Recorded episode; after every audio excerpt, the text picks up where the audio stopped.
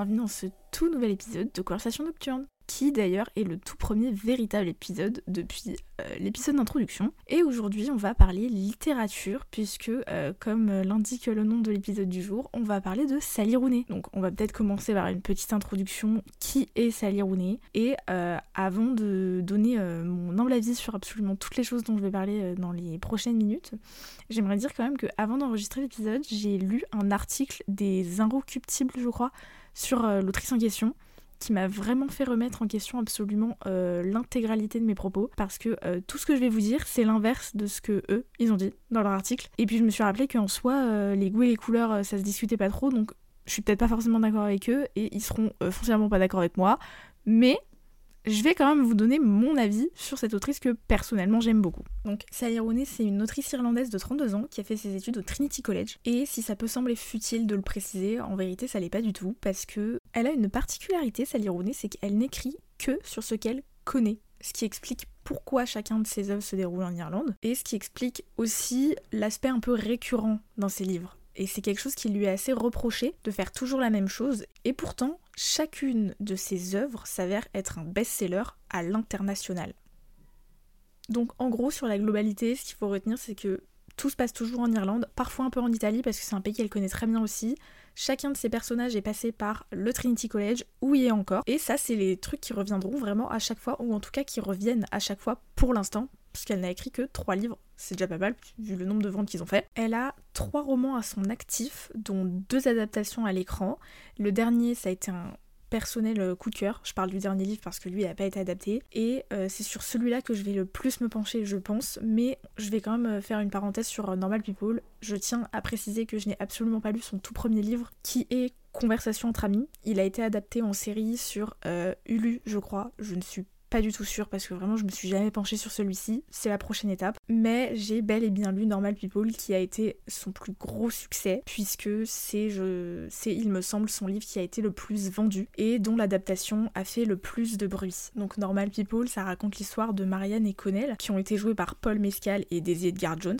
Et Marianne et Connell, ils ont fait ressentir beaucoup, beaucoup de choses aux lecteurs à travers le monde, notamment beaucoup de frustration, surtout au début. Parce que c'est ça qui est assez marrant avec ce livre, c'est que les avis lecteurs qu'on peut trouver partout sur internet sont très très similaires. Ça commence très mal et ça finit très bien. Et quand je dis que ça commence mal et que ça finit bien, je parle pas de l'histoire en elle-même, mais je parle de ce que les gens ont ressenti en lisant euh, le livre. Parce qu'en fait, euh, le début de lecture, il s'avère hyper chiant pour beaucoup de personnes. Et je vais pas mytho, pour moi c'était très chiant aussi. Parce que le problème de Marianne et Connell, c'est qu'ils n'arrivent pas à communiquer. Leur euh, vie est basée autour de problèmes de communication interpersonnelle ils ont du mal à s'en sortir dans leurs relations. Leurs relations entre eux, mais leurs relations aux autres, leurs relations avec eux-mêmes. Et c'est quelque chose de super frustrant parce que quand tu lis, tu te dis punaise, mais si vous communiquiez mieux entre vous, ça se passerait pas comme ça. Et en vérité, ce qui au début peut paraître extrêmement frustrant finit par être hyper compréhensible et on finit par se dire d'accord mais je comprends pourquoi le livre s'appelle comme ça. C'est-à-dire que le nom du livre du coup c'est Normal People, donc les gens normaux, et à travers chaque petit problème de Marianne, chaque problème de Connell, chaque interaction un peu foireuse qu'ils ont, on se rend compte que n'importe lequel d'entre nous aurait pu être à leur place. Parce que en vérité, qui ici n'a jamais eu de mal avoir une conversation avec quelqu'un Qui ici ne s'est jamais retrouvé dans une situation un peu complexe en société Personne. Enfin, franchement, je pense personne. Du moins, pas moi. L'autre truc hyper intéressant de cette œuvre, au-delà du fait que ça dépeint des relations normales, ça dépeint des gens normaux et ça dépeint des, des relations, des sentiments, des sensations qu'on peut tous vivre au quotidien, c'est le retournement de situation sociale, entre guillemets, qui se passe entre la première partie du livre et la seconde partie du livre. Pour la faire courte, la première partie du livre, mais la première petite partie du livre, donc vraiment le début, c'est la fin du lycée pour Marianne et Connell. Et nos deux personnages principaux sont diamétralement opposés. Ils n'ont rien à voir l'un avec l'autre. Et là, vous vous dites, mais comment déjà ça se fait qu'ils se connaissent? Eh bien, parce que Connell est le fils de la femme de ménage de Marianne. À partir de là, on commence de se rendre compte euh, de la première différence entre nos deux personnages principaux, qui est leur classe sociale. Marianne, elle vit un peu seule dans son énorme maison, c'est-à-dire que sa mère, aussi riche soit-elle, n'est pas du tout agréable avec elle, ne lui adresse que très peu la parole, son grand frère c'est exactement la même chose.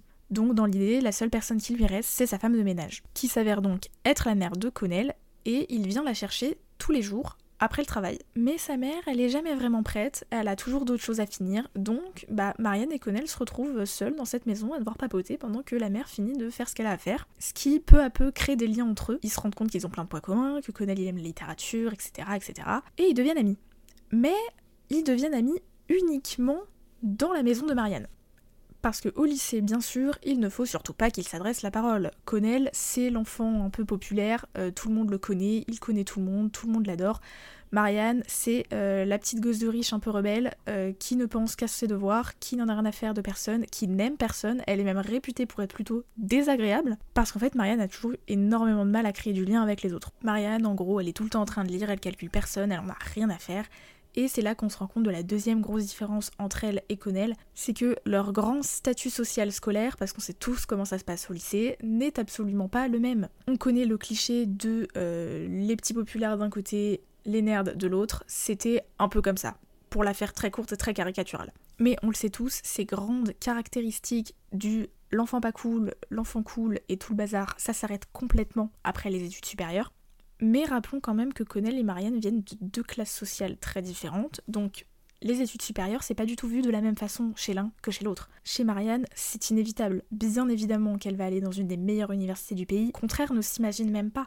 Il n'y a pas de question de budget parce que, bien sûr, qu'on peut lui prendre un logement sur campus il n'y a pas de souci. Connell, c'est un peu plus compliqué en revanche, parce que Connell, lui, il a pas l'argent pour tout ça. Mais il rêve de faire des études sup, il rêve d'aller à Trinity, lui aussi, et sa mère, comme mère adorable, vraiment, disons-le, sa mère est adorable, va lui dire Mais Connell, fais-le je m'en occupe, je m'en sortirai très bien. Et là, bon, se passent les grandes vacances, on s'en fiche, honnêtement, je me rappelle même plus de ce qui se passe à ce moment-là du livre, mais je me rappelle très bien de ce qui se passe après. Donc, tout le monde arrive à Trinity College, c'est super. Mais là, gros retournement de situation sociale, on va dire, puisque Marianne est devenue la personne la plus cool du campus. Marianne est super intelligente, Marianne a plein de choses à dire. Elle est géniale.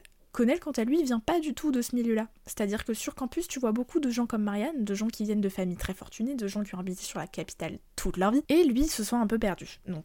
Lui déjà, euh, il galère un peu plus en termes d'habitation, en termes de comment on va se nourrir ce soir. Donc pendant tout le livre, on voit bien dans tous les cas les différences de classe sociale très appuyées entre les deux. En gros, vous l'aurez compris, ce livre, c'est l'évolution de la relation entre Marianne et Connell, malgré les incalculables différences qu'il y a entre eux et malgré le fait qu'ils ont énormément de mal à communiquer. Et c'est tout ça qui lui a valu son succès. Parce qu'en fait, cette lecture, elle te met dans un état qui fait que tu passes par 8000 émotions différentes. Ça commence avec l'incompréhension totale, parce qu'on n'arrive pas à saisir pourquoi c'est aussi compliqué entre eux.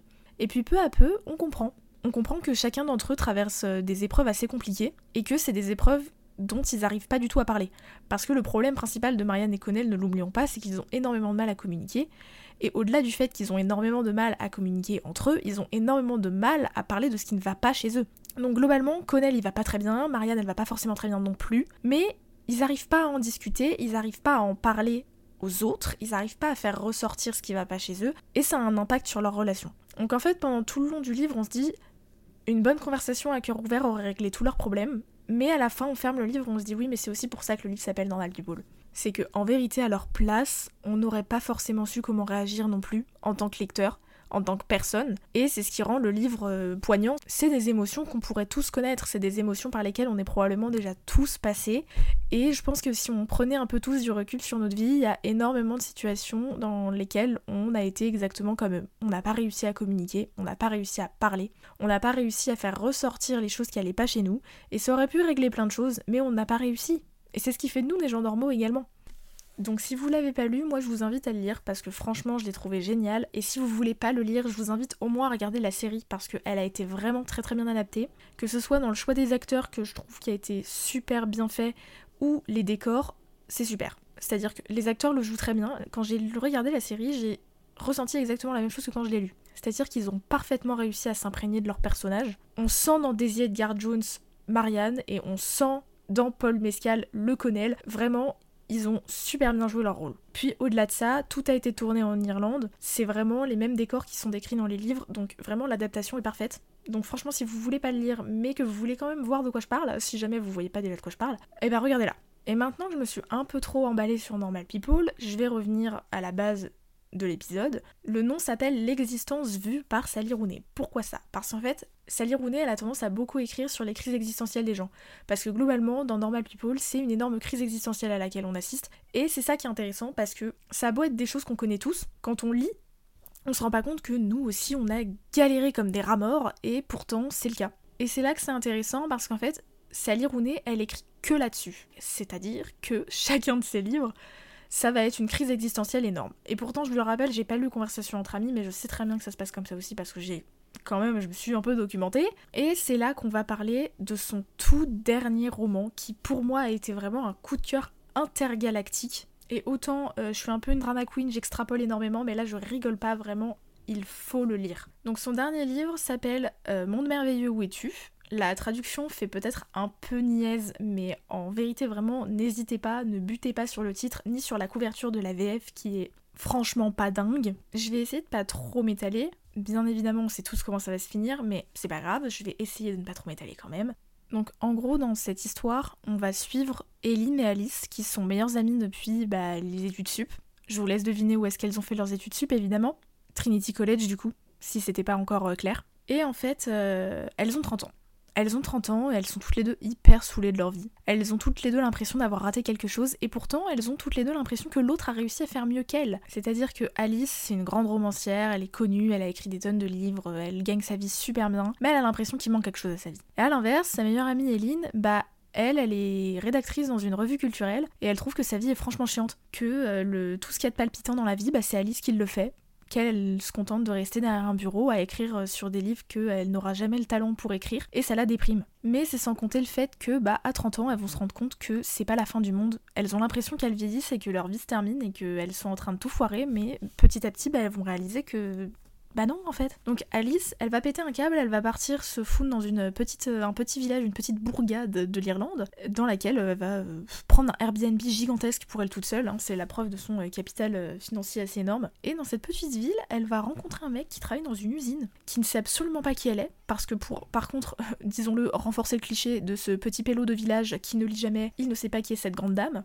Bref, elle va se lier d'amitié avec lui et euh, elle va se rendre compte de plein de choses. Et Eline, de son côté, bah, elle va renouer avec son meilleur ami d'enfance. À travers cette histoire, on va en apprendre plus sur l'enfance de chacune d'entre elles, de comment elles ont grandi, de ce qui s'est passé de leur côté pour qu'elles en arrivent là. Mais on va aussi en apprendre pas mal sur les deux autres personnages, donc Félix et Simon, donc en gros, vous l'auriez compris, pendant une très très grosse partie du livre, Eline et Alice, géographiquement parlant, elles sont pas du tout au même endroit, mais elles vont pas s'arrêter de communiquer pour autant. Au contraire, elles vont même beaucoup beaucoup communiquer puisqu'elles vont s'échanger des très très très longs mails, mais alors vraiment très longs mails, hein, euh, je peux vous le dire, ça a duré plusieurs pages pour un seul mail. Et dans ces mails, en fait, elles vont échanger sur beaucoup de choses. Et c'est, je pense, une des choses que j'ai préférées dans ce livre, c'est ces très longs emails. Qui aurait cru que j'aurais pu dire ça un jour? Mais en fait, elles parlent de tellement de choses et elles disent chacune d'entre elles des trucs tellement pertinents qu'on a presque envie de lire juste un recueil de leurs emails. Parce que dans ces échanges, elles vont beaucoup parler de leur vie et de leur perception de la vie. Elles vont se poser énormément de questions, elles vont débattre sur des sujets très sociétaux, très politiques et j'en passe. Vraiment, elles débattent de tout. Mais ce qui est intéressant, c'est que chacune des questions qu'elles se posent, c'est des questions que potentiellement chacun d'entre nous s'est déjà posé. En fait, elles remettent tout en question. Elles se remettent en question elles, mais elles remettent le monde entier en question. Et honnêtement, on l'a tous déjà fait. Ce qui, encore une fois, donne beaucoup d'émotions à la lecture parce qu'on se sent compris par toute l'incompréhension que nous-mêmes on ressent. Et c'est le pouvoir un peu magique de Sally Rooney, c'est qu'elle arrive à rendre tout à fait rationnel chacune de nos peurs. C'est-à-dire que la peur de vieillir en ratant sa vie, je pense qu'on y est tous déjà un peu passé. La peur d'avoir loupé quelque chose, on y est tous déjà un peu passé. Et en fait, cette remise en question intégrale du monde entier, on y est tous déjà passé aussi. À un moment donné, ils vont se retrouver tous les quatre dans une maison de vacances, parce que oui, tous les quatre, rappelons-le, mais Félix et Simon sont là. Pendant l'intégralité du livre, Félix et Simon sont là. Et on en apprend un peu plus aussi sur eux, mais c'est pas les personnages principaux, donc c'est pas ceux auxquels foncièrement on peut s'attacher le plus. Mais le moment, je pense, le plus lunaire du livre, c'est quand euh, ces quatre personnages se retrouvent ensemble. Et c'est là que tu te rends compte que toi, depuis le début, tu lis sur Félix et sur Simon, mais tu te rends compte que ces deux bonhommes, ils savent pas du tout qui sont l'un et l'autre. Ils se connaissent pas. Donc il y a eu beaucoup d'humour, je trouve, dans les interactions entre Félix et Simon, parce que ces, deux, deux mecs n'ont rien à voir l'un avec l'autre. Ils sont très très différents, et tu te rends vite compte dans tous les cas que chacun de ces quatre personnages sont très différents. Mais, à la fin, tu te rends vite compte qu'il y a quand même quelque chose qui les relie entre eux. Donc je l'avais promis, je vais pas m'étaler sur ce livre-là parce qu'il est beaucoup plus long, il est beaucoup plus complexe et je pense que pour vraiment comprendre ce que j'essaie d'expliquer, il faut vraiment le lire. Mais dans les grandes lignes, ce livre, ça va être un sachet d'émotions très vastes, très différentes les unes des autres, mais qui valent toute la peine d'être vécues. Et ça va aussi être beaucoup de questionnements, beaucoup de questionnements qui parfois n'auront pas de réponse et c'est ça aussi qui rend le truc intéressant parce que dans la vie on se pose des milliers de questions, la moitié d'entre elles elles ont aucune réponse et c'est ok parce que on peut pas avoir réponse à tout, personne n'a foncièrement réponse à tout. Je sais qu'il y en a que ça surprend mais non. on peut pas avoir réponse à tout. Et euh, moi je trouve la fin assez géniale parce qu'en fait la fin elle te, fait clairement comprendre que bah tu, tu vas paniquer toute ta vie sur ce que tu es en train de faire de ta vie et puis un jour tu vas t'asseoir et tu vas te rendre compte que ta vie elle est pas si terrible que ça, qu'il y a de quoi faire et que toutes les choses que tu as pu rater jusqu'ici bah c'est pas grave, elles sont ratées mais tu peux encore recommencer d'autres choses, tu peux encore recommencer les choses que tu as ratées et tu sais pas, ça pourrait bien finir. Et je pense que quand on a entre 20 et 30 ans c'est encore mieux de le lire parce que c'est potentiellement des questions qu'on est en train de se poser. Et je pense qu'il y a un côté très déculpabilisant de lire une œuvre qui met en situation quatre personnages qui ont un âge très similaire au tien, qui se posent les mêmes questions que toi, et qui au final finissent par se rendre compte que bah ça va aller. Donc il y a un côté très déculpabilisant, il y a un aspect où en fait on se rend compte que bah c'est normal, et ça, justement, c'est la grande particularité de Sally Rooney, c'est qu'elle rend chacune de nos émotions normales. Et ça devrait pas être un truc de dingue, mais moi je sais que je me suis souvent dit que, c'était trop, et au final, bah non, c'est pas trop. C'est normal de paniquer, c'est normal de pas savoir ce qu'on est en train de faire de sa vie, et c'est aussi normal de flipper quand on se dit que, oula, deux secondes, je m'assois, enfin, ça c'est ma vie, j'ai aucun contrôle dessus en vérité, ou alors très peu, et je sais pas comment elle sera dans, dans 20 ans, mais, mais le fait est qu'on n'a pas besoin de paniquer et de se dire mais qu'est-ce que je ferai de ma vie dans 20 ans? Parce que le plus important c'est de savoir ce qu'on est en train de faire maintenant. Est-ce qu'on aime ce qu'on est en train de faire maintenant? Est-ce qu'on est content maintenant? Et... et, le truc c'est que bah c'est normal de paniquer sur le futur mais asseyons-nous deux minutes. Rappelons-nous que il est 16h41 c'est l'heure du goûter et demain bah on verra plus tard je rigole pas, il est vraiment 16h41, c'est pas très nocturne comme conversation et c'est vraiment l'heure du goûter. Ceci étant dit, je me poserai sur mon goûter plus tard parce que là je voudrais parler du coup de Sally Rooney et son style d'écriture. Puisqu'en fait, tout le blabla que je vous lâche depuis tout à l'heure, il a été mis en place pour ça, pour cette fin, pour cette euh, conclusion. L'épisode s'appelle L'existence vue par Sally Rooney. Donc, au cas où on l'aura pas compris, je vous ai un peu expliqué comment elle écrivait euh, l'existence. Et maintenant, je vais donner euh, en gros mon avis, comme si je donnais pas mon avis depuis tout à l'heure, mais bon, ça c'est autre chose, sur pourquoi je trouve que son style d'écriture est super. Dans les grandes lignes, moi je trouve son style d'écriture exceptionnel parce qu'en fait, elle dépeint les relations humaines telles qu'elles sont, c'est-à-dire parfois très compliquées. Elle dépeint ce que les gens ressentent de façon très honnête, sans romancer le fait que bah ça va pas. Et puis, vous voyez ces scènes de grande tristesse avec une petite musique mélancolique au fond et les feuilles qui tombent des arbres. C'est pas comme ça que ça se passe dans la vraie vie. Tu chiales un bon coup, il y a aucune feuille qui tombe d'un arbre, ou la limite elle tombe, elle te rentre dans l'œil et tu pleures encore plus. Donc moi c'est ça que j'adore chez elle, c'est que elle décrit les choses telles qu'elles sont, chaotiques. La vie n'est que pur chaos et ça semble très pessimiste, mais ça c'est pas forcément un mauvais chaos. Donc elle décrit les choses telles qu'elles sont et là où énormément de gens voient de la redondance, moi je vois juste des similarités. Chacun de ces personnages sont différents, chacune des histoires qu'elle nous raconte sont différentes, et pourtant, chacune d'entre elles arrive à nous marquer d'une façon ou d'une autre à travers chacun de ces écrits, on arrive à, voir nos propres questionnements et ça c'est un truc que vraiment je trouve super. Donc si vous voulez un bon coup de crise existentielle, n'hésitez pas à lire du Sally Rooney. Et franchement, je pense que le résultat sera garanti. Alors, vous me pardonnerez, hein, mais il y a des fois où je me rends compte que mes phrases ont un petit souci de grammaire. Donc, pardon, c'est sûrement l'engouement qui m'emporte. Je sais même pas déjà si cette phrase se dit, mais c'est pas grave, on va vraiment mettre ça sur le dos du c'est une autrice que je trouve géniale et du coup j'en perds mes mots. Mais voilà, en gros, ce que je voulais vraiment faire ressortir dans cet épisode, c'est que bah beaucoup de gens trouveront que cette autrice est super chiante parce que ce qu'elle écrit se ressemble énormément. Mais moi, je trouve qu'au-delà des énormes similarités, bah il y a surtout euh, des sentiments, des émotions, des, choses normales mériterait tous de, comprendre, qu'on mériterait tous de lire un bon coup. Et chacun de ces livres se différencie, je trouve, d'une certaine façon. Donc pour moi, il n'y a pas vraiment de redondance, c'est vraiment de la vie et c'est hyper sympa. Sur ce, je vous dis à bientôt pour un prochain épisode.